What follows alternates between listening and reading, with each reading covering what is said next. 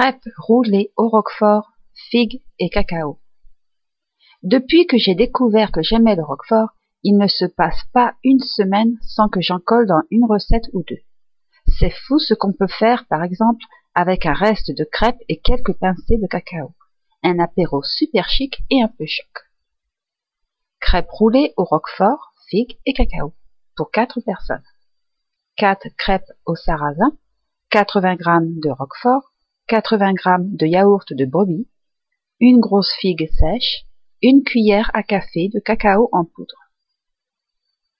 À la fourchette, écrasez le roquefort et mélangez avec le yaourt.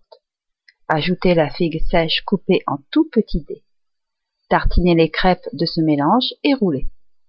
Découpez en tranches et disposez sur une assiette. Poudrez de cacao. Servir frais.